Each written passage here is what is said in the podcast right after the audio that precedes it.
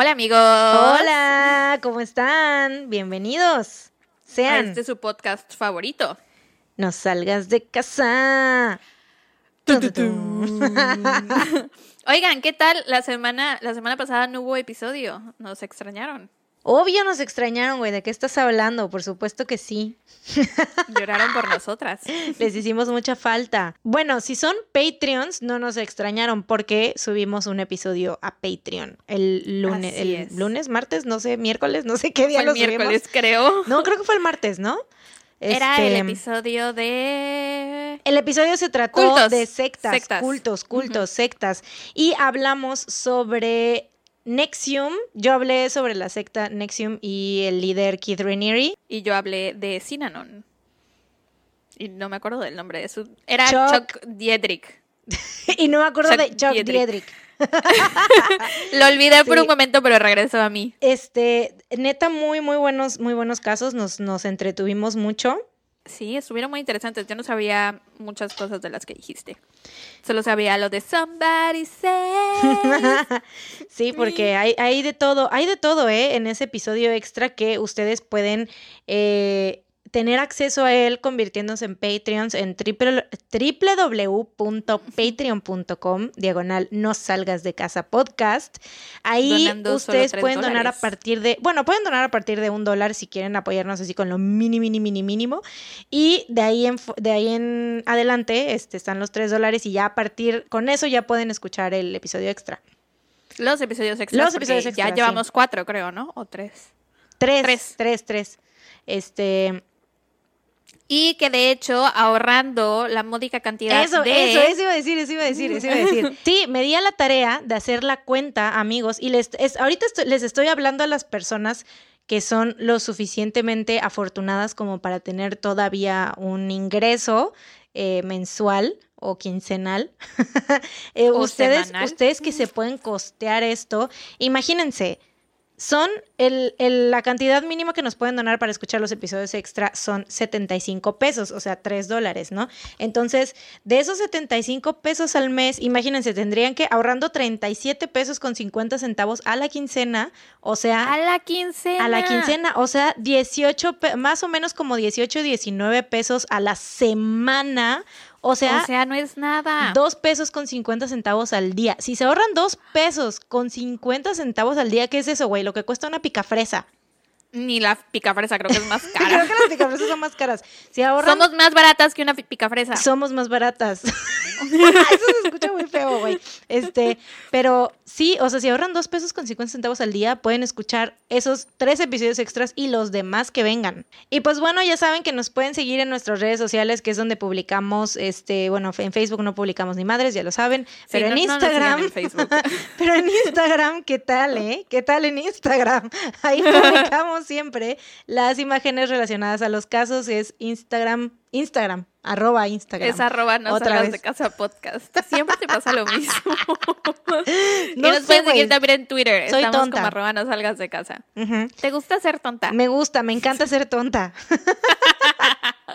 en Twitter interactuamos mucho también con ustedes, o sea, si nos mencionan en algo siempre vamos a estar ahí este, dándoles mínimo un like o lo que sea, porque siempre vemos todo, en- tanto en Twitter como en Instagram. Entonces, Sí, a veces, aunque no nos arroben, estamos ahí. Bueno, Sí, yo porque Sara estoy. es bien stalker y siempre se la pasa buscándonos a ver qué están diciendo de nosotras busco. y así.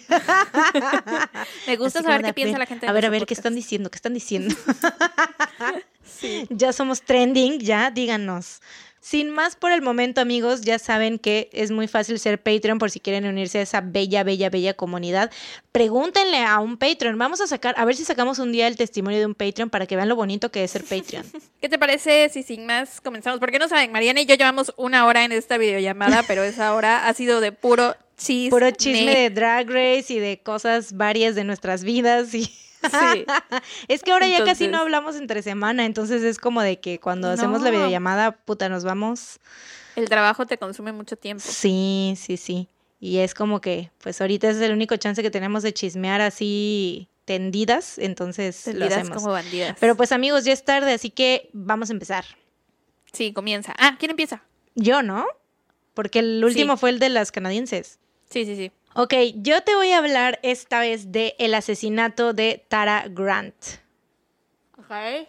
Me estaba rascando la mano con la boca, por eso sonó raro. Pero sí, ok, Tara Grant. Ajá. Ajá, Grant. Tara Lynn Grant nació en Michigan el 28 de junio de 1972. Se graduó de la Universidad del Estado de Michigan donde obtuvo un título en negocios. Tara era una muchacha súper guapa e inteligente con sueños por dejar su pueblito para convertirse en una mujer exitosa en la ciudad. Eh, poco después de graduarse, Tara empezó a trabajar para el Grupo Internacional de Michigan, que yo supongo que es un grupo muy importante porque es el Grupo Internacional. Ese es el nombre. Ese es el nombre. Es el único grupo internacional grupo de Michigan. Es el grupo internacional muy importante, suena importante. bueno, ella escaló súper rápido a este, o sea, en, en la en el organigrama, no sé cómo decirlo, así de que pues escaló, ya muy rápido tuvo puesto muy importante. Este y sus conocidos de- eh, dicen que Tara era muy perfeccionista y por esto se les hizo muy raro cuando se casó con Steven Grant, un tipo muy raro, torpe y pues, ay no sé, pendejo es la palabra, yo creo. Ok. Bobón, bobón. Gracias al éxito de Tara, la pareja podía costearse vivir en una casota, obviamente en un fraccionamiento muy fresón, o sea, en los suburbios, ¿no? Eh. En Detroit. A cada rato cambiaban de coche, o sea, siempre traían así de que coche nuevo, ya sabes, del año. y sus hijos, una niña de seis y un niño de cuatro años, iban a las mejores escuelas. Sin embargo, para lograr tener todos estos privilegios, pues Tara tenía que viajar frecuentemente. En el 2007, eh, Tara se encontraba trabajando en San Juan, Puerto Rico, de lunes a viernes, y cada viernes agarraba un avión para pasar el fin de semana con su familia y después otra vez se regresaba a San Juan los lunes temprano para seguir trabajando. O sea, Ana, imagínate... qué agotador. Ujú. O sea, sé que hay mucha gente que hace eso por su trabajo, pero no manches, Pero lo hacía porque obviamente es- una tenía el dinero para hacerlo y otra, eh, pues, o sea, obviamente quería que dedicarle tiempo a a, su Juan familia. a trabajar, ¿no? Pues lo tenía que hacer por trabajo. O no entiendo por qué dices que tenía el dinero para hacerlo. Tenía el dinero para hacerlo de que para estar pagando los aviones, ah, o sea, cada rato, pues, o sea, el de los viernes y los lunes. Porque yo ¿No se los supongo que su trabajo? no, porque en su trabajo se le tenían como la residencia en Puerto Rico. Ah, ok, ok. Bueno, mientras Tara se la rifaba trabajando, su esposo Steven trabajaba como entrenador de fútbol y se, auto, se autoproclamaba, escucha esto, güey, Dímelo. el señor mamá. No sé si lo amo o lo odio, pero creo que lo Voy amo. a decirte señor mamá. Díganme, Creo señor, que amo ese, ese nombre, güey, díganme señor verdad. Eh, mamá, soy el señor mamá. ¿Qué onda, chavos? Está demasiado cagado. ¿Qué onda, chavos? Soy el señor mamá. bueno, este. no, te va a dejar de caer bien en un momento. Trust. Eh, le encantaba pasar tiempo con sus hijos y estar involucrado completamente en su día a día. Pero en el matrimonio, pues como siempre, hay como todo un iceberg debajo de la superficie, ¿no? Steven comenzó, comenzó a resentir a Tara por su éxito. Se sentía como estancado y opacado y además se quejaba porque Tara no estaba presente. Así que empezó a, pues, a buscar la caricia, ya sabes, en otros, en otros lados, con otras Típico. mujeres. Contactó a una exnovia y también empezó a, co- a coquetear con Verena, la niñera alemana de 18 años que ellos tenían ahí con, viviendo en su Ay, casa. no, eso es lo peor del mundo, güey. Porque, o sea, como niñera, men- o sea, 18 años que me imagino que llegó a vivir ahí solo sí, por era, el trabajo. sí, era au pair, ya sabes, la- las que solamente se van a hacer intercambio por el trabajo y pues el vato le empezó a coquetear. Eso yo creo que era acoso, güey. No creo que haya sido como coqueteo realmente, güey. Pues es que, mira, pasaba mucho tiempo, o sea, como no estaba Tara ahí, o sea, era como que la única persona con la que convivía. Y yo tengo entendido que no fue, no, no pasó nada que no fuera consensuado. Bueno, sí, pero también la, la cuestión del poder. O sea, esta chica alemana dependía de él para estar en Estados Unidos con su trabajo y vivía en su casa. No sé. Sí, pero también tengo entendido que Pair tiene como muchas em, políticas al respecto de que si se sienten las chicas como incómodas o lo que sea, las cambian de casa.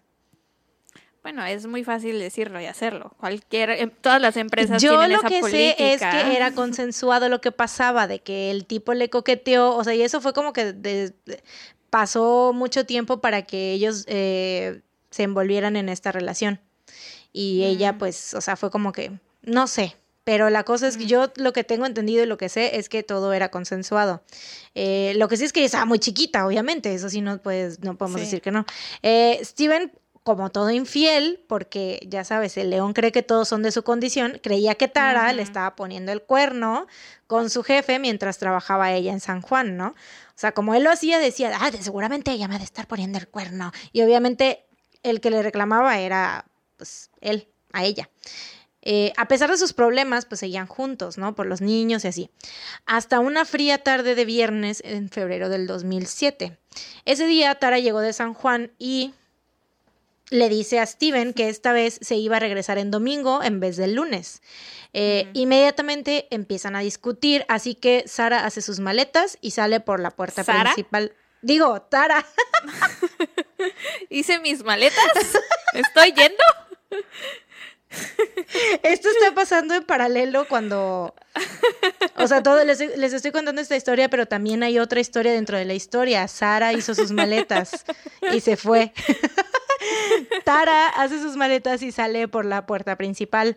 Se sube a un auto negro de servicio, o sea, como tipo Uber, y se va. Horas después, Steven intenta contactarla, pero Tara no contesta. Así que le deja un mensaje diciendo, y quote, así es el mensaje literal, ya pasan de las dos, ya son las dos y cuarto, solo quiero saber qué chingados está pasando.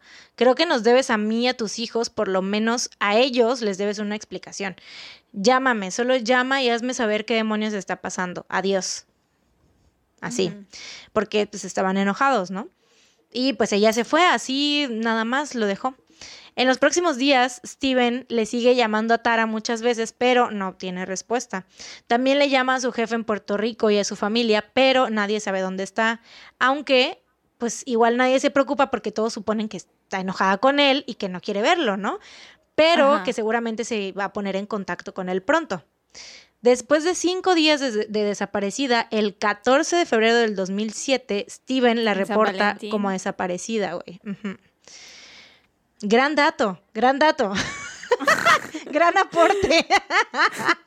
el 14 Oye, es que hay que poner San en contexto Valentín. todo. San Hace Valentín. rato dijiste una tarde fría de viernes. Tampoco era necesario. Era muy frío, estaba nevando, claro que sí era necesario. Para que se imaginen, se vean, se sientan ahí en el... en el- También para que imaginen que había corazones por todas partes, globitos de corazón. Creo, pero creo que todo el mundo sabe que 14 de febrero significa San Valentín, güey, no hay que decirlo así tal cual. Se te puede olvidar. Gran aporte, gran aporte, gran aporte. bueno, la búsqueda comienza y la sargento Pam McLean casi inmediatamente sospecha que hay algo mal. Pam declara que Steven estaba extremadamente nervioso y que entre más preguntas le hacían, más nervioso se ponía. Se descubre que Steven estaba teniendo el amorío con la niñera, ¿no? O sea, ellos ya se dan, se dan cuenta de todo esto, no sé si por registros de llamadas o por qué, pero pues se dieron cuenta. Y en la noche en que vio a Tara por última vez, sus hijos estaban en la casa durmiendo, pero Verena no se encontraba en la casa. Los detectives sospechan demasiado de Steven, así que lo ponen bajo vigilancia. Mientras tanto, Steven se encuentra ocupadísimo haciendo el papel de víctima en los noticieros locales.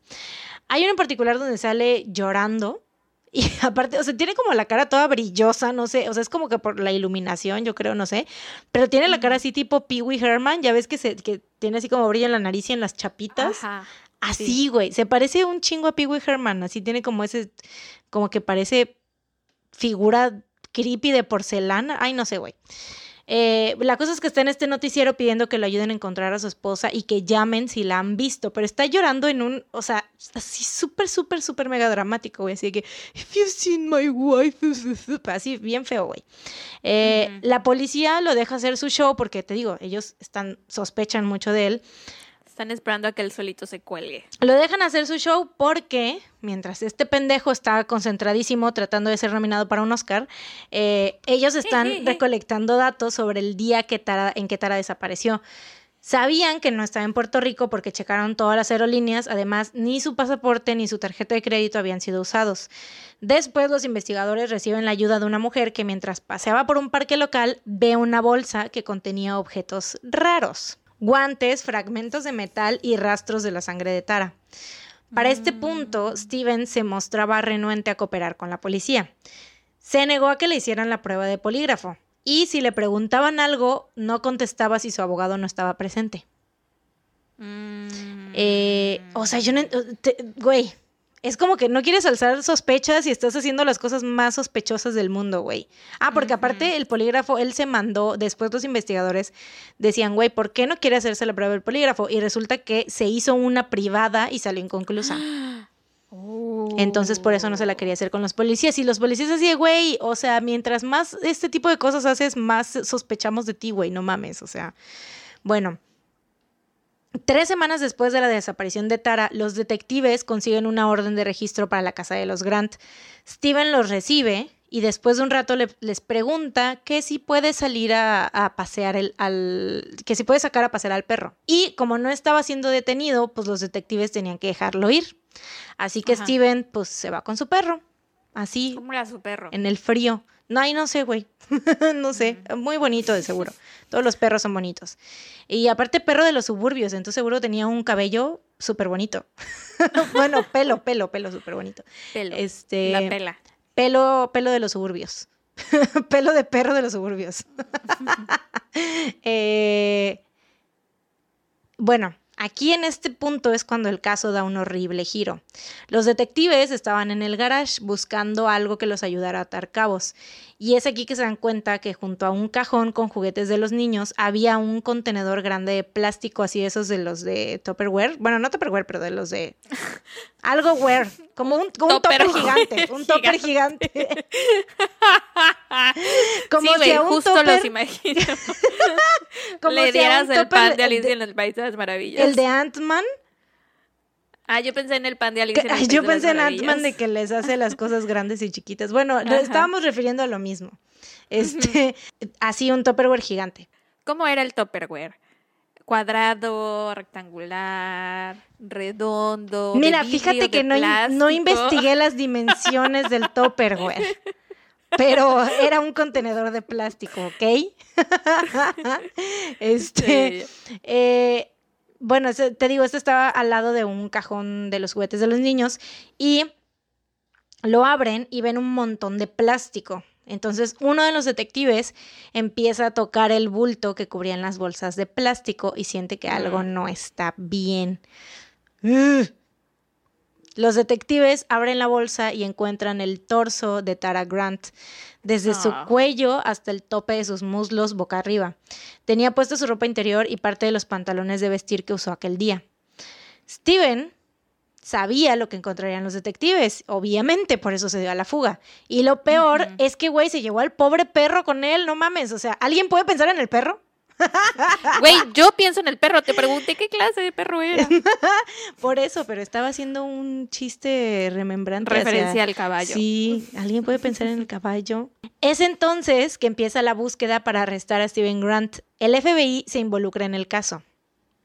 Eh, Steven pide prestado el auto, o sea, él, te digo, se fue según a pasear al perro y así, pero yo supongo que salió corriendo a la verga. No, güey, el perro, la neta, no sé. Yo quiero creer que se quedó con el amigo que le, pre- porque le prestaron un coche y quiero creer que lo dejó con ese amigo, güey. Quiero creer que no lo dejó abandonado en la noche, porque estaba muy, eh, eh, o sea, andaba, estaba nevando, güey. Entonces, Qué sad. quiero creer que dejó al perro con el amigo. Güey, date cuenta cómo solo, o sea, solo, ah, o sea, nosotros pensamos en ese tipo de cosas, güey, ese, tipo de detalles, porque obviamente el documental que yo vi no decía nada de dó- dónde está el perro. Yo así de, güey, ¿qué le pasó al ¿Y perro? Si salió el con el perro? perro, ¿dónde Sí. está? ¿Quién se lo quedó? Quiero respuestas. Son datos muy importantes. Bueno, eh, Steven, te digo, pide prestar el coche de una de sus amistades y se embarca en una misión suicida. Se dirige al norte, más específicamente hacia el parque de Wilderness State, donde él y Tara solían acampar. y se arma de pastillas, alcohol, navajas de afeitar y una pistola de juguete porque pensaba que si lo encontraba la policía y les apuntaba con esa pistola de juguete, pues ellos le iban a disparar y lo iban a matar, ¿no? Después de manejar por horas, Steven, desesperado, hace algunas llamadas, no sé a quién le llama, eh, y le escribe cartas de despedida a sus hijos. Finalmente, el auto que manejaba Steven es encontrado estacionado en el parque y Steven abajo de un árbol casi inconsciente, con extrema hipotermia y alucinando. Decía que veía gente y aparte le hablaba a los árboles. Eh, lo llevan al hospital, donde es arrestado y decide declarar. Hay una grabación de la entrevista dentro del hospital donde Steven declara todo lo que realmente sucedió el 9 de febrero. Ese día es el cumpleaños de mi papá. ¿En serio? Ah, ¿es acuario tu papá? Sí, güey. Toda mi familia casi es acuario. Pili también es acuario. Sí, ya sé que Pili es acuario porque cumple tres, ¿Como dos, cinco días no, antes que tú? tres días, ¿no? Cumple el 14. No, el 13. Cuatro días antes que yo. Lo recuerdo porque nunca vas a mis fiestas por estar yendo a las festecaciones de Pilar. Solo ha sido una vez. No, siempre. Yo me acuerdo que antes, cuando estábamos morras, igual pasaba lo mismo. Ah, no es mi culpa, güey. Pues- Pero ¿sabes qué? Ya pago, ya pago el precio porque la novia de Pili cumple dos días antes que yo. Mm, mm, mm, Ahora entiendo. Mm. Es horrible. Pero bueno, sí. Pues sí. ¿Qué eh, pasó el 9 de febrero? Dice que todo empezó en su habitación, cuando Tara estaba desempacando, o sea, ves que llegó en viernes, ¿no? Y estaba desempacando. Ajá. y él estaba preparándose para irse a dormir. Empiezan a discutir sobre la apretada agenda de Tara y muy pronto la discusión sube de tono. Tara le da una cachetada a Steven y Steven le contesta con un golpe. Tara cae al piso y se pega en la cabeza y es ahí cuando dice, se- o sea, estas son palabras de Steven. Le dice, ya estuvo, me voy a llevar a los niños y te voy a dejar sin casa, pedazo de mierda. Es así como Steven enloquece y empieza a ahorcarla hasta que termina matándola.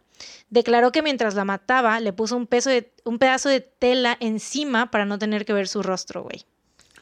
Ah, aparte de todo, cobarde. Exacto, güey. Hijo de su pinche Ugh. mierda. O sea, ah, no sé, güey. Siento que ahí ya hay un punto en el que ya se separa la, como, la locura de él. O sea, como que tal vez en un ataque frenético dices, bueno, no sé, o sea, como que No piensas en poner la- eh, eh, sábana. Exactamente, o sea, como que no te da tiempo de pensar en esas cosas, ¿no? Sí, o sea, porque no estás pensando. si lo estás poniendo es porque no quieres ver su cara porque ya decidiste, o sea, mientras estás viendo lo que está pasando, decidiste que quieres seguir haciéndolo, ¿no?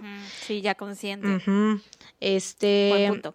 Sabía que iba a ir a prisión por lo que acababa de hacer, así que Steven entra en pánico, agarra un cinturón, o sea, es- te digo, o sea, ya a partir de, de ese momento todo es como premeditado, o sea, como que ya estás pensando en tus acciones, aparte súper egoísta de que, ay, acabo de hacer algo bien culero, malo, horrible de la verga, pero no quiero ir a la cárcel.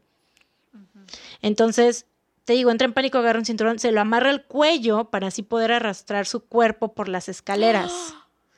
No O sea, como sabía que no iba a poder cargarlo ni nada, y aparte sus niños durmiendo en el cuarto de al lado, güey. Qué horror. La lleva hasta el garage, la mete a la cajuela de su camioneta y regresa al interior de la casa. Güey, que ahorita me acabo de acordar de algo. ¿Te acuerdas el caso que te conté de Chris Watts y la familia Watts? Claro. Chris Watts. Sí, la metió. no, la metió a la ta- no, también arrastró. Sí, bueno, sí, y la arrastró por las escaleras.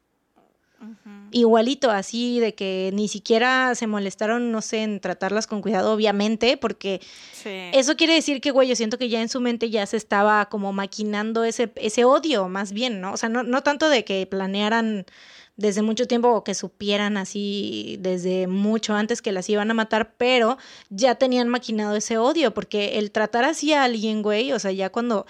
Ya Sí, no respetar ni siquiera su cuerpo. Exacto, o sea, ya haberla matado y a tratarla tan así culero como si fuera, o sea, una Un trapo. un trapo, güey, o sea, qué pedo, obviamente eso significa que no te importaba para nada esa persona ya. Em, La niñera toca el timbre de la casa. Steven le abre y es aquí que empieza a armar su cuento, que Tara y él habían discutido y que lo había abandonado le habla, o sea, ves, hace lo que te dije en un principio, ¿no? Hace como que le habla a Tara para preguntarle que dónde estaba y que, o sea, güey, cuando sabía perfectamente que su cuerpo sin vida estaba en el garage. Güey, eso justamente de llamar y dejar como un buzón de voz hizo la loca de Jodie Arias. Al día siguiente, Steven se despide de sus hijos y lleva la camioneta de Tara, porque aparte, o sea, la metió en su propia camioneta, o sea, en la camioneta de ella. Eh, la lleva, que ves, te digo, iba el cuerpo en la cajuela, la lleva al taller de su papá. Extiende algunas... Y ahí la des- Extiende algunas lonas en el piso donde coloca el cuerpo de Tara y comienza a desmembrarla. Le corta las extremidades y dice que mientras hacía esto tenía que parar porque se la pasaba vomitando, pero que repetía así- se repetía a sí mismo, tienes que hacer esto, si no lo haces irás a prisión el resto de tu vida. Te digo, o sea, sabía que había hecho algo de la verga, pero, o sea, no quería ir a la cárcel, ¿no? Termina de desmembrar el cuerpo de su esposa, envuelve todo en bolsas y lo pone en un contenedor de plástico. En, En el Tupperware. Gigante. en el Tupperware gigante. La mañana siguiente, Steven agarra el trineo de sus hijos y se va al parque Stony Creek, donde se lo lleva arrastrando. O sea, se lleva el, el, el contenedor, el Tupperware gigante en el trineo. Ya, o sea, para irlo así como jalando. Eh, pero, güey, al pendejo, o sea, yo no sé qué, qué pedo con este güey, neta, es un imbécil, güey. Se le resbala y tiene que perseguir, o sea, así como, ya sabes, cuando algo va así como a- a- bajo, No el, bajo la colina. Sí. Güey, o sea, algo que si se supone, o sea, cometió un crimen horrible, culero de la verga, Y güey. supuestamente estaba siendo tan cuidadoso para que nadie lo cachara. ¿Cómo, cómo le pasa eso, güey? Se le resbala, güey, y te digo, lo tiene que perseguir. No, eso no es lo peor, güey. El contenedor se- da vueltas, güey, y se sale todo, o sea, se salen todas las partes del cuerpo de Tara. Entonces él empieza, tiene que empezar, dice que, este, pues obviamente las recolectó y las enterró alrededor del parque. Eh, esperó a que ¿Que no los... había nieve? Sí, pues esto con la nieve, güey. este, espera, o sea, dice que él esperaba que los animales se las comieran y que dejaran solo los huesos. Y pues No así ya para que no lo encontraran, ¿no? La detective Pam dice que cuando Steven hizo su declaración era como si estuviera contando una historia cualquiera, o sea, se reía, hacía bromas, no mostraba ningún rencor en absoluto. Eh, pero te preguntarás, si se supone que había enterrado los restos de Tara en el parque, ¿cómo llegó su torso al garage, no? Resulta que cuando Steven se enteró de que iban a hacer una búsqueda extensiva en ese parque, entró en pánico y desenterró el torso, porque era pues la parte más grande y que estaba así como que resaltaba, eh, que estaba como menos, o sea, no lo había enterrado bien, hasta eso. eh, se lo lleva al taller de su papá, y lo, donde, que fue donde la desmembró, la- lo deja ahí por un día y lo volvió a mover por temor a que empezara a oler y que alguien se diera cuenta. Es ahí cuando se lo lleva a su, a su garage. Lo que no sabía era que al día siguiente los detectives se presentarían a la puerta de su casa con una orden de registro. O sea, literal, Ya no le dio tiempo de cambiarlo de lugar, de esconderlo, pues. Sí, porque literal, te digo, lo tuvo un día, se lo llevó un día al taller de su papá, se lo llevó a su casa y al día siguiente, güey, o sea, se lo llevó en la noche. Y al día siguiente fue que fueron los detectives. O sea, si hubieran ido ellos un día antes, no hubiera estado ahí Sí, el cuerpo y no hubieran, no hubieran tenido nada en contra de él todavía. Entonces, Karma Beach, nueve meses después de ser arrestado, el caso se va a juicio y después de tres semanas de testimonios, Stephen Grant es encontrado culpable de asesinato en segundo grado y mutilación de un cadáver. Es sentenciado, en segundo grado, güey. Es sentenciado a un mínimo de 50 y máximo de 80 años en prisión. Ah, bueno, pero le dieron una buena sentencia. Sí. creo. Lo triste es que, pues, güey, los niños se Pues quedaron sí. sin su mamá y aparte, o sea, obviamente lo peor de todo es que su papá fue el que hizo ese crimen horrible y aparte también se quedaron sin papá porque obviamente ese güey Sí. ya no va a salir, o sea, va a pasar el resto de su vida en prisión. ¿Pero se fueron con familiares o entraron al sistema? No encontré, sí, no, no encontré información sobre eso, pero yo supongo que sí se fueron con familiares, porque tenía, este, pues había familia de, de ambas partes, pero supongo que con, no sé si con sus abuelos, con tíos o con alguien, eso no encontré. Pero sí, o sea, el, pues, el hecho es de que sí, básicamente van a crecer sin papá y mamá. Eso es lo, lo más y aparte, Bueno, para esa entonces ya tienen, sí, sí, sí. Para este entonces ya pasaron 13 años, así que ya son, pues ya están en la universidad. Bueno, una, la, la niña ya está en la universidad y el niño está en la prepa. Chanfle. Qué gacho, pobrecitos. Y así es, ese es el asesinato de Tara Grant. Breve, pero pues de la verga, como siempre, como todo. Sí, aquí siempre todo está de la verga. sí. Sí, No güey. manches, qué feo, güey. Güey, no hay que casarse nunca. si algo nos ha demostrado este podcast, güey, es que los esposos matan a sus esposas. Güey, es bueno, y que las esposas también matan a sus esposos. todo mundo mata a todo mundo, güey. No se puede confiar en nadie. En nadie, es que, güey, la neta, a mí siento, eso es, eso es como. Me da mucho miedo, güey, porque dices, Sí, de alguien. que crees que conoces a alguien y no sabes, o sea, que dices, no, o sea, esta persona me ama, es una buena persona, o sea, esto nunca me podría pasar a mí y de pronto un día, güey, se le bota la canica, le explota la tacha y sale otra persona que no conocías, ¿no? Sí, qué terror, qué terror, nunca terminas de conocer a nadie. Qué miedo, güey. Sí, güey, ay no, qué horror. Pero qué bueno. susto. ¿Te cuento ya mi caso? ¿Te parece? Sí, ya. Empieza, puedes empezar. Te voy a contar sobre el asesinato de Tim McLean, que fue asesinado en un autobús, en el Greyhound Bus 1170. Mm. Yes, es una historia bastante loca. Es corta, pero cucu, bastante loca. Creo que sí lo conozco. Ok, probablemente. Eh, hay un episodio en MFM. Mm, sí lo conozco. Ok. Timothy Richard McLean Jr. nació el 3 de octubre de 1985 en Winnipeg, Manitoba, Canadá. Canadá. Siempre digo Canadá en lugar de Canadá. Canadá. Era súper extrovertido, se hacía amigo de todo el mundo, le encantaba conocer gente, lugares nuevos, amaba viajar y soñaba con ser famoso algún día. Era una persona muy alegre, ya sabes, ¿no? Todo lo positivo del mundo era Timothy McLean. Un día, una de sus mejores amigas, eh, Tiffany Lebel, que había sido su amiga desde que eran chiquitos, desde que eran niños, le llama por teléfono para preguntarle qué haría durante el verano. No sé qué año fue que le... O sea, no sé de qué año el verano, no. No sé el verano de qué año. No sé qué, qué año le llamó. No sé quiero. verano, año de qué.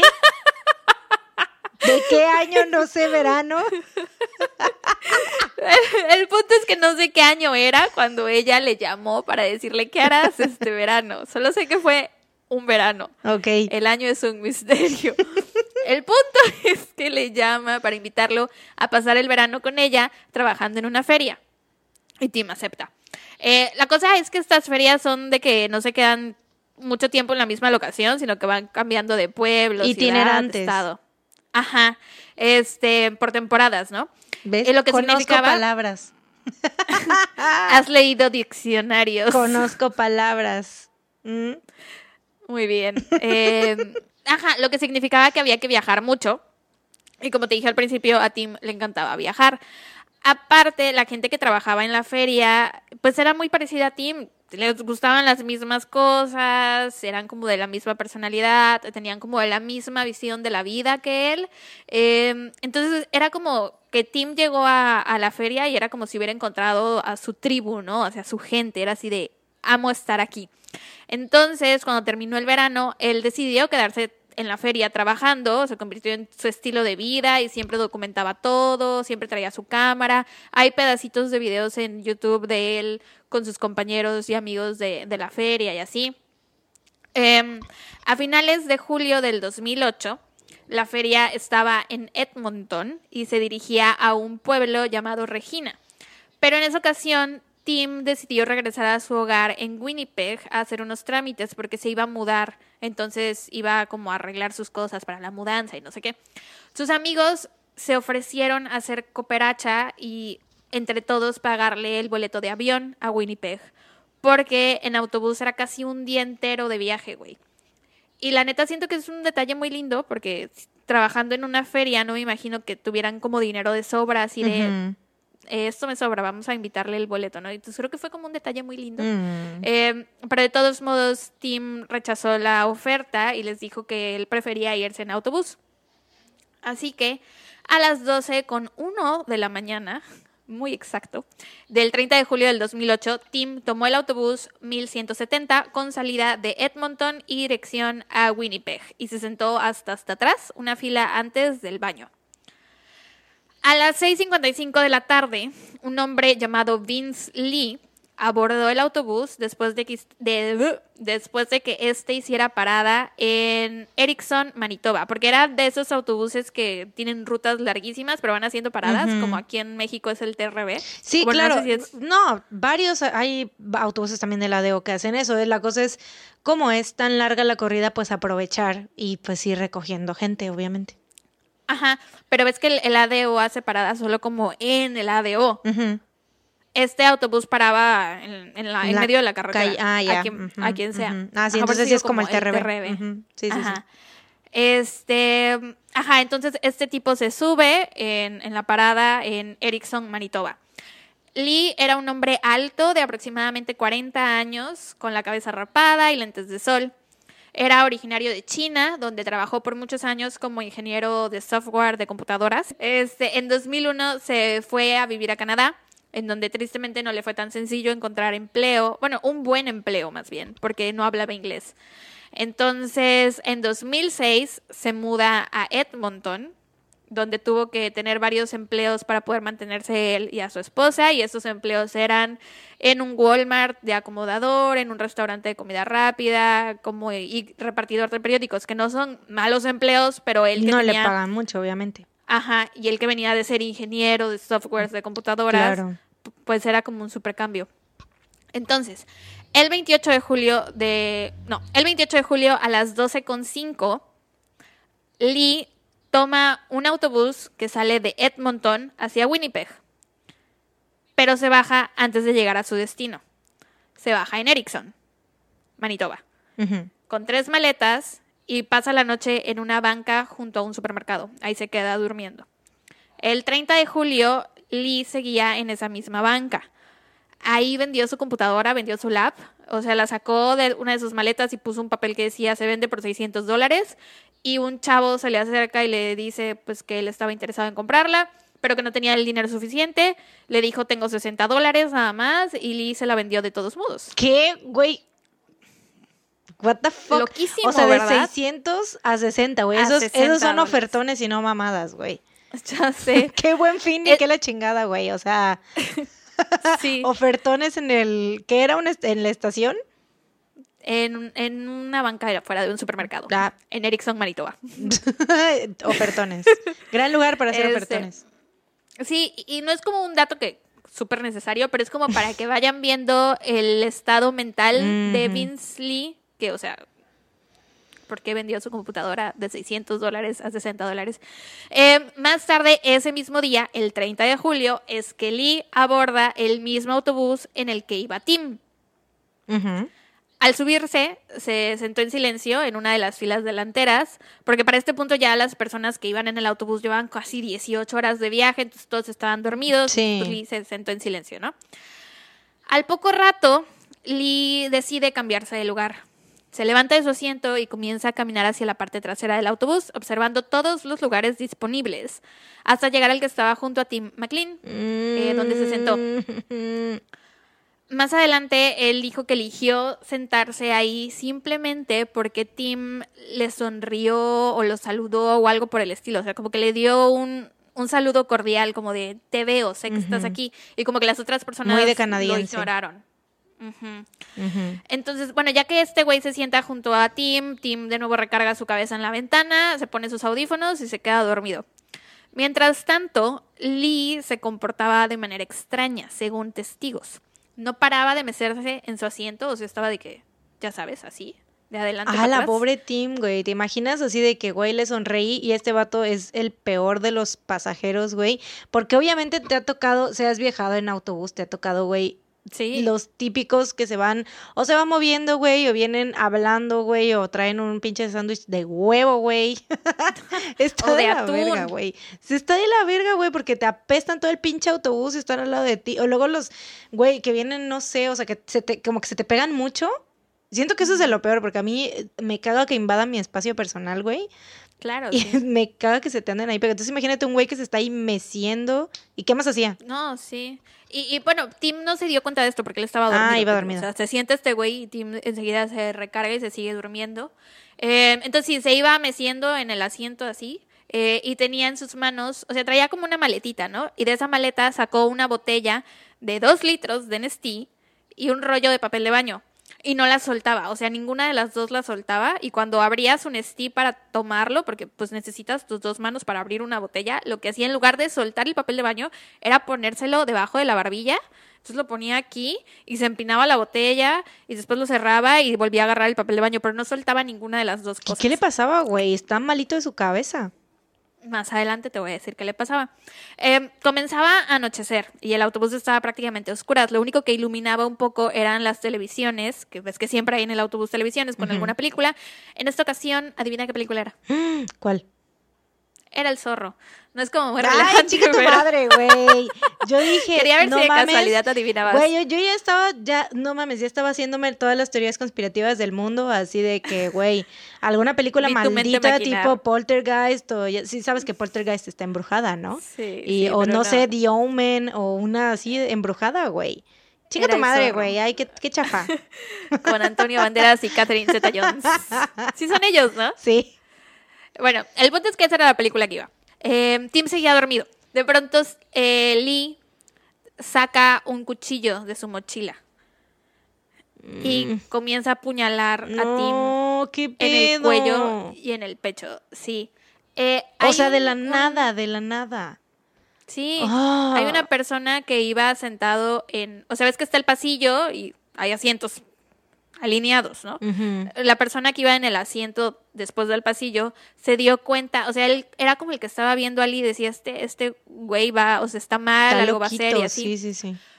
Pero dice, eh, porque sale una entrevista de él, dice que no, no se levantó a, a hacer nada porque junto a él estaba su esposa. Entonces decía, si yo me levanto a, a La dejo decirle al conductor algo, y él va a Ajá. atacarla o a hacerle algo. Sí. Exacto, y por eso no hizo nada. Pero él, él vio cuando sacó el cuchillo, él vio todo. Oh. Eh, que, o sea, que sí puedo, o sea, es de esas situaciones que puedes juzgar, pero a la vez es No, importante como no, tener no, empatía. no por yo no, güey, por supuesto que no porque dices es totalmente eso, si se paraba él a hacer algo, lo podía o chingar a él o chingar a su esposa, no sabes quién es este señor, no sabes por qué está sacando el cuchillo, no sabes qué le pasa. Exacto. Estás en el pinche autobús todo oscuro, güey. El conductor tiene que ir obviamente concentrado en el camino, güey, si vas, o sea, si es, es una y situación aparte muy estás en complicada. medio de la carretera. Claro, No es una situación súper en- complicada. En un lugar, sí. Entonces. Y aparte estaban hasta eh, atrás del autobús, güey, o sea, para ir, no era como que estuvieran directo así en la puerta o qué sé yo, no mames. No, estaban hasta atrás. Em, entonces, cuando el ataque comienza, cuando Lee empieza a cuchillar a Tim, los demás pasajeros comienzan a gritar y se levantaron de sus asientos y corrieron hacia la parte delantera del autobús a pedirle al chofer que detuviera el autobús, pero como ujú. te digo, estaban en medio de la carretera, entonces como que el chofer no podía hacerlo enseguida, pero Sí, sí, apenas sí. pudo, se orilló y abrieron las puertas y todos se bajaron corriendo. Eh, una vez que se bajan, el chofer y otros dos hombres regresan al autobús a intentar rescatar a Tim. O sea, es como de, primero vamos a salvar a todos, a todas las demás personas y ahorita vemos qué está pasando, ¿no? Entonces, ya que pusieron a todas las demás personas a salvo, regresan al autobús a intentar salvar a Tim, pero no lo logran. Obvio, Eh, sí, no. Lee tenía el cuerpo de... Porque en la entrevista este chavo dice que una vez que lo empieza a apuñalar, Tim como que se, se pasa hacia el pasillo, o sea, como que salta a, Lee y se pasa hacia el pasillo e intenta salir corriendo, pero Lee lo agarra. Entonces lo tenía en el Mm. pasillo, en el piso, y ahí lo estaba apuñalando así. en- trabado. Y uno de estos hombres dice que Lee no tenía cara de enojo ni de ira, o sea, que se había calmado, que era como si un robot estuviera apuñalando a alguien, que su, su, no, no tenía expresión en su cara, o sea, era como si no hubiera nadie ahí adentro. Eh, entonces, cuando ellos suben al autobús, Mm. Lee decapita a Tim Ay, no. Sí. y los ve a ellos ahí de pie, como en la entrada del autobús, o sea, hasta adelante, y corre hacia ellos con la cabeza de Ay, Tim no, en una mano y el cuchillo en la otra, o sea, de película de Sí, terror. no mames, qué horrible. Y entonces es- estos hombres se bajan corriendo y atrancan la puerta, bueno, atracan la puerta para que Lee no pueda bajar Salir. a lastimar a nadie Sí, más, sí, porque no sí. sabían qué iba a hacer, porque todavía traía el cuchillo, ¿no? Sí, sí, sí.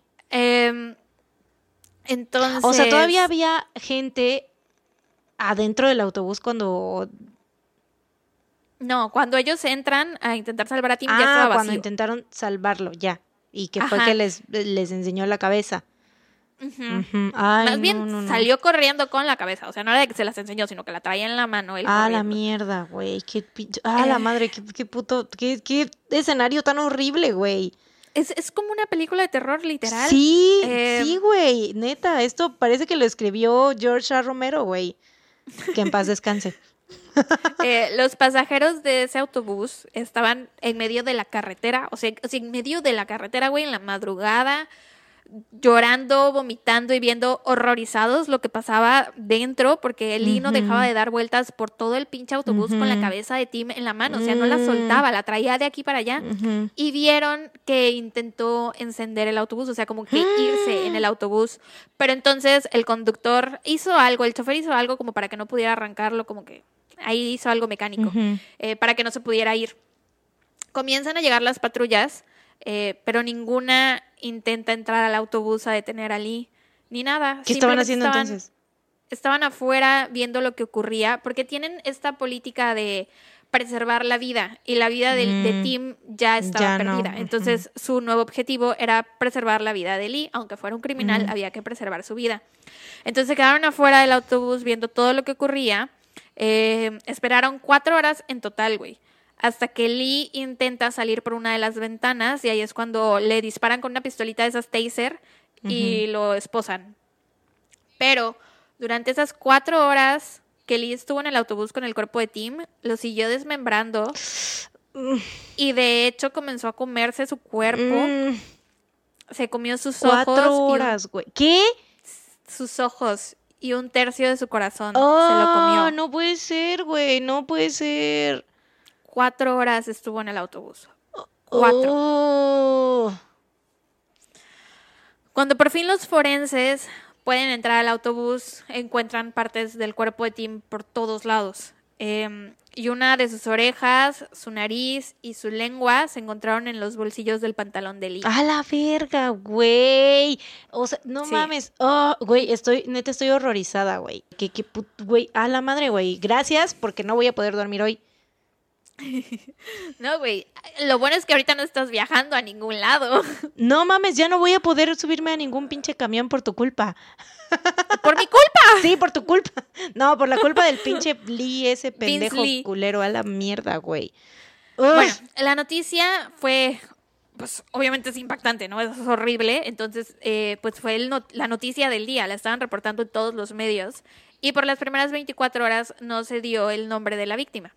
No se dijo que había sido Tim McLean. Y tristemente, la mamá de Tim estaba en Winnipeg preparando cosas para la llegada de Tim. Ella creía que él ya había llegado y se iban a ver ese día y estaba viendo las noticias y pues estaba escuchando todo lo que había pasado y le comentó a uno de sus amigos algo como de que qué locura, ese pudo haber sido mi hijo, esa es la ruta que él tomó hace dos días, porque te digo, ella pensó que él ya había llegado. Se entera ese día, pero más tarde le llama a su ex esposo para decirle que había sido Tim.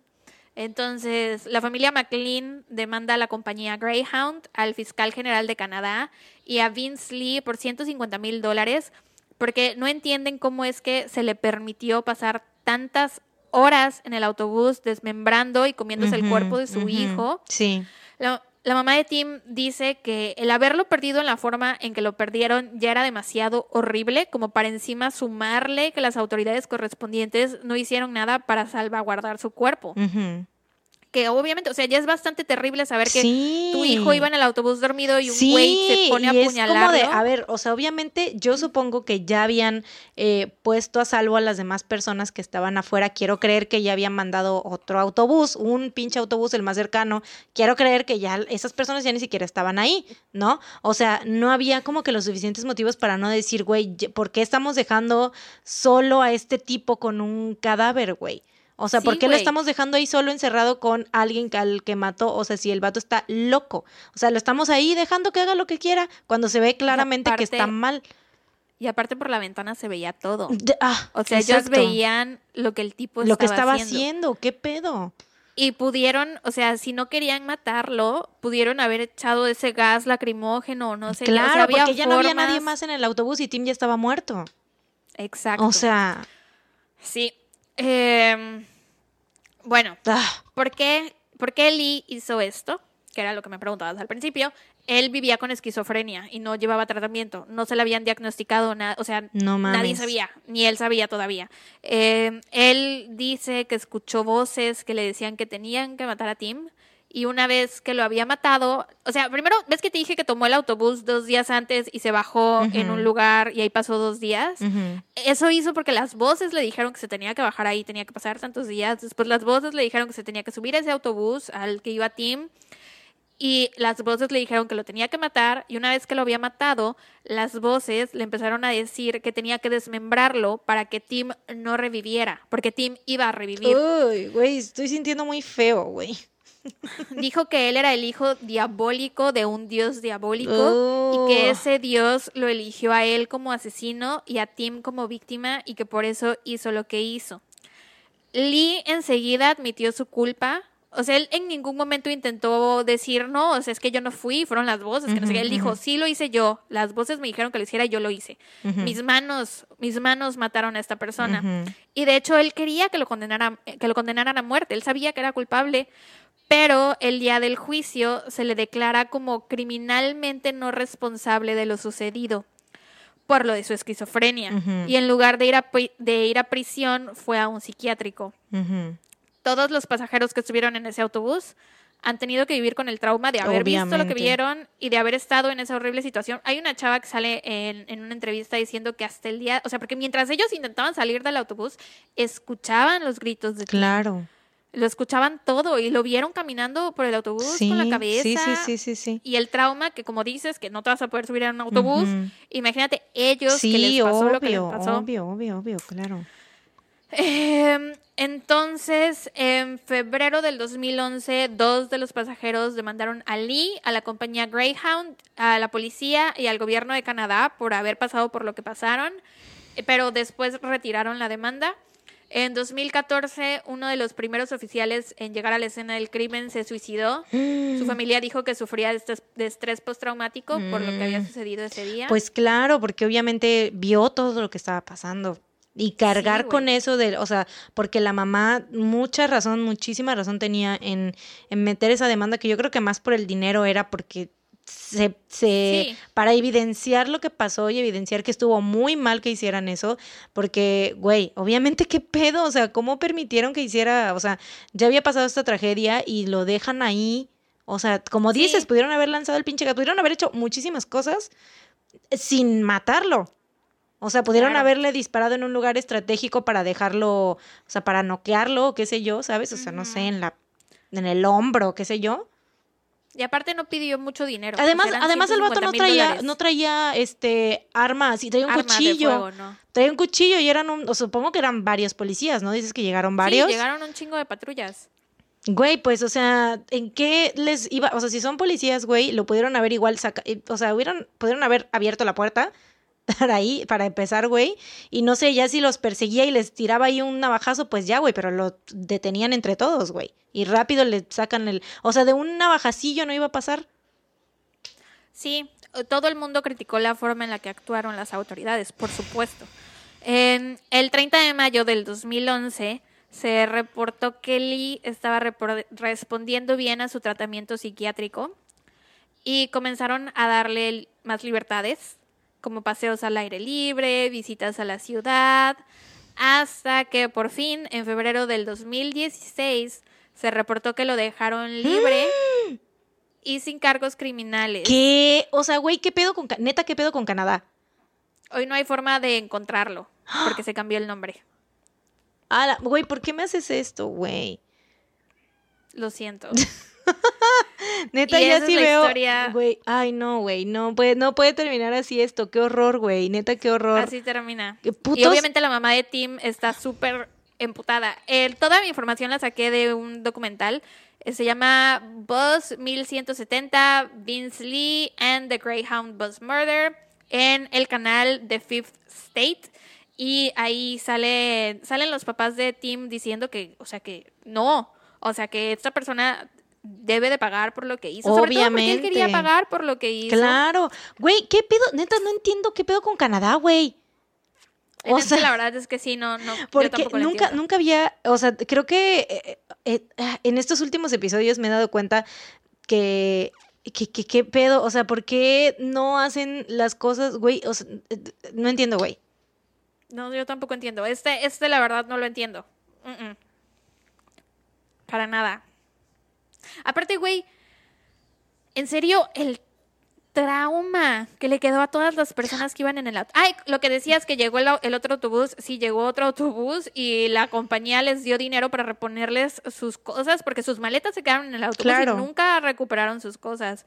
Y aparte, pues nunca recuperaron su tranquilidad, su calma. Una de las personas que iban al autobús, el que te digo que vio que este Lee sacó el, el cuchillo, dice que él antes era una persona muy social, que podía platicar con quien fuera y así, Y que ya ahorita no. ya no lo hace porque dice, no sé si esta persona va a hacer algo como lo que vi que hacía. Claro, Vince porque Lee. Tim, o sea, se sentó al lado de Tim porque Tim fue amable con él.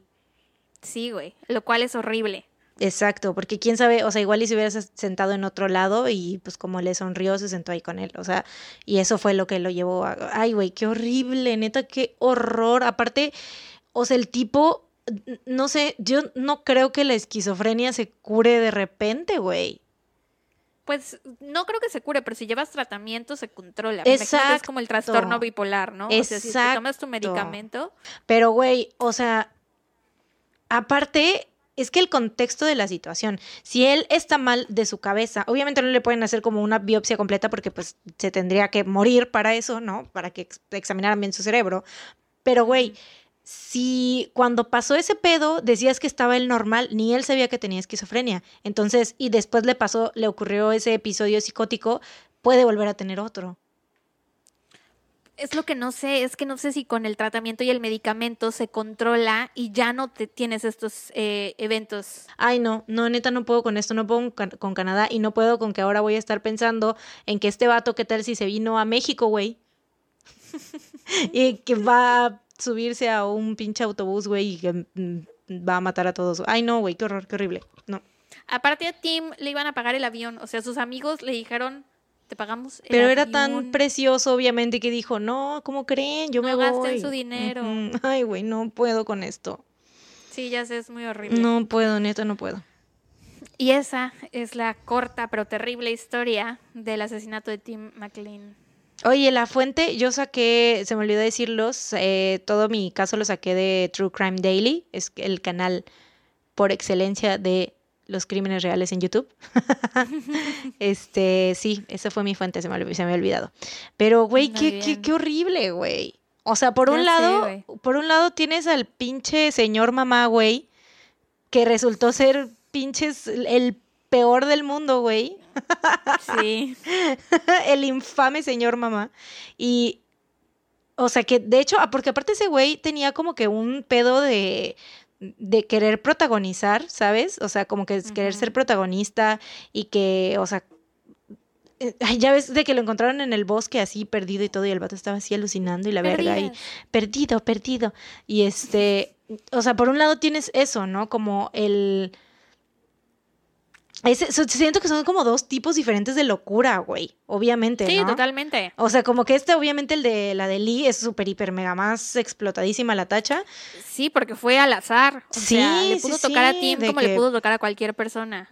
Oye, pero mientras me estabas contando tu caso, vi la similitud de que fue medio temático porque de nuevo fue a una persona que viajaba por trabajo. O tal vez mi cerebro solo busca similitudes. solo busca similitudes, güey. O sea, yo. ¿Qué?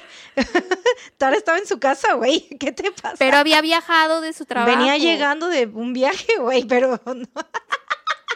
Temático, es Y temático ya este casi episodio. Es temático, dije, es temático. Sí, lo es. lo es. Tantas similitudes. Ay, qué horror, güey. Porque ahorita sé. estaba pensando, estaba reflexionando un poco sobre el pendejo de, Steven Grant y de que, güey, o sea, seguramente no le pusieron atención de chiquito, güey.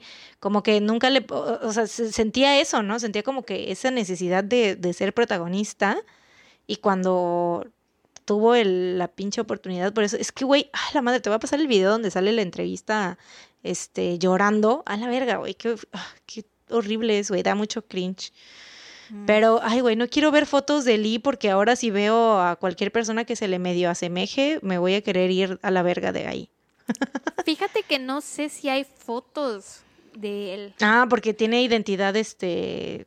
Sí, Sí, no, eso está, está cabrón encontrar siempre, ya como lo vimos anteriormente en Ah, casos oigan, canadienses. oigan, oigan, oigan, oigan, oigan. Información relevante. El último episodio que le subimos cuando conté la historia de las hermanas, que no, o sea, que su identidad había sido protegida, bla, bla, resulta que un, un investigador mexicano se dio a la tarea de encontrar Mm. las identidades de estas dos chicas y una de nuestras seguidoras nos la mandó por, por Instagram. eh, por, ajá, por mensaje directo en Instagram. Sí, lo vi. Si quieren buscar, eh, sí, seguramente sí encuentran quiénes son estas dos chicas, porque. Y lo más sorprendente fue que un investigador mexicano lo hizo. Yo por eso no encontré nada al respecto, porque me fui a fuentes canadienses, Canadienses. porque dije, pues son las que deben de tener más información. Ni, ni por aquí jamás me pasó que una, un mexicano, no sé, se hubiera dado la tarea de encontrarlas. Ujú. Y ya, ese era la, el extra, extra. Güey, no mames, hoy más que nunca eh, me dejó muy, muy devastada este, este caso que contaste, güey. La verdad me dejó muy, muy horrorizada, muy devastada, muy choqueada, güey. No sé, o sea, es que la manera, o sea, todo cómo se desarrolló la, el, ay no, güey, no, no, no, no quiero. ¿Te acuerdas cuando contaste el del caníbal? El de que se Issei, comió a la... Issei Ajá, ¿Te acuerdas que te dije, ah, no es el del autobús? Ah, ajá, ajá. Eh, no sé si lo dejé en ese episodio, la verdad, o si lo borré en la edición. Pero yo pensaba que ibas a hablar de eso. Ujú, Pero sí, güey. Porque era sad, muy caníbal horrible. japonés. Ay, güey, qué horror. Bueno, ese era chino. Pero, Pero en ese caníbal, momento no caníbal sabía. asiático. Sí. Sabía que era de por allá Ay, güey, no, qué horror. Ya, por favor, dame un dato feliz o te lo doy yo. Dámelo tú, dámelo tú, escupe Lupe. Mi dato feliz, ahora sí tengo dato feliz y no recomendación feliz porque amigos, ¿ya vieron el video de Henry Cavill armando su PC? ¡Ah! Ese es mi dato feliz ¡Qué belleza! de la semana, del mes, del año, de la década, güey. ¡Qué Qué pinche manera que eso es porno suave, güey. O sea, eso es es arte, güey. Ese video es arte. Está es erótico, güey. La verdad, sí, güey. O Qué- sea- Qué belleza, qué hermosura, qué... mm, beso de chef. Güey, qué precioso. Neta, qué hombre, porque ah, la madre, güey. ¿Por qué no podemos pelo en pecho. ¿Por qué no podemos clonarlo, güey, y que nos den uno a cada quien, güey? que lo clonen así, lo hagan, pero que salgan así, eh, neta, idénticos, así en todo, en, eh, su, eh, su manera de pensar y de hacer las cosas y todo, güey, que salgan idénticos. Bueno, no, no conocemos realmente cómo sea, no conocemos su personalidad. Bueno, estoy suponiendo que es muy precioso y que todo lo que refleja lo es realmente, güey. Tiene un perro muy hermoso, tan hermoso como él. Sí, güey, encanta. ya sé, amo a su perro. Ay, no, güey, neta lo amo mucho. Es muy bello, muy hermoso. Es de, es de esos hombres que te provocan así como de que querer casarte con él, pero también que te dé duro contra el muro. Grrr. Así que te agarre, que te cargue y que te azote contra la pared. Me acuerdo cuando lo vi en la primera de Superman hace años, güey, yo no lo podía creer, güey. Te lo juro, lloré. La de perfección. la belleza. Lloré. No, no es broma, güey. No estoy Lloré. exagerando. No podía yo creer que fuera tan hermoso, güey. Es que es hermoso. Lloré. En Yo- serio lloré. No fui tan lejos, pero sí, güey. O sea, de hecho a mí, o sea, yo ya sabes que soy muy fan de, pues, superhéroes y así. Y yo me acuerdo que cuando lo, cuando supe que él iba a ser el nuevo Superman, dije, güey, qué perfecto es, güey. Es perfecto, es completamente, o sea, su cara, todo, es, representa muy bien a Clark Kent. Y de ahí me vino el pinche, o sea, ya luego lo vi en acción y no mames, se, se me empapó la canoa, güey. Mm, Ya. Precioso. Ya. Estaba. Es- neta, ese hombre provoca muchas cosas en mí, güey. En todas. Eh, Creo que en todas. Bueno, en todas las mujeres heteros o bisexuales. O hombres gays. O hombres heteros Hombres también, gays. güey. O alguien pansexual. O- Sí, güey. Para todas las personas que les gusten los hombres. Ajá, cualquier persona que le gusten los hombres, le gusta Henry Cavill. así Creo mejor que para sí. empezar. Es- estamos enlistando este, eh, sexualidades, güey. No mames. Categories. Personas a las que les gusta Henry Cavill. Este, sí, ahora dame tu dato feliz o recomendación feliz. No, creo que no vas a eh, superar la mía, obviamente, güey. Te veo y te aumento un Harry Styles con bigote. Te veo, te respeto, te reconozco, pero te aumento un Harry Styles Güey, estamos. con bigote. Me siento como en una batalla de Pokémon, güey. Así sacando. Yo saco. saco Hombres mi, bellos. Saco mi Henry de fuego. Y yo ja, saco a mi Harry de, aire. Sí. Sí, güey. Se ve muy bello con su bigote. Aparte, estoy orgullosa porque sé que le cuesta trabajo que le salga bigote. Estoy orgullosa. Estoy orgullosa Pues, de que haya crecido. Reconozco su esfuerzo. No sé cómo me Se siento al respecto del yo, bigote. yo tampoco, güey. Yo tampoco. Todavía está como muy, reconozco. muy, este, en early stages, como para decir. se Aparte, los bien. bigotes en general me parecen creepy. Pero bueno, Ajá, tal o vez en solo él bigote, pueda cambiar. Solo bigote es muy difícil que no Es parezca. muy serial killer. Es, es muy serial killer y muy pedófilo, güey, también, ¿no? Siento que es muy, muy, muy 70s. pedófilo, muy pedófilo setentero. Este, pero es, es difícil que le quede bien a alguien sin verse como un pervertido. Pero Sí. Harry, no Pero creo él- que. Él lo logra. Pero es que la barba, güey, también. O sea, es- es- siento que si, van a tener vello facial, tiene que tener así barbita. No sé. Pues sí se la deja, pero que no es que casi no le crece. Bueno, ya dejemos de hablar de Harry Styles. Sí creo que voy a cortar Bueno, un poco esa podríamos- conversación. Sí, güey, porque podríamos estar aquí tres horas hablando nada más exclusivamente del bigote de Harry, güey. exclusivamente de su bigote. Este, pero bueno, sí, este fue el episodio de esta semana de No salgas de casa. Esperemos que lo hayan disfrutado y mientras tanto cuídense y Y recuerden, recuerden, no, salgan, de, casa. Tun, tun, tun. Tun, tun, tun. Bye. Bye.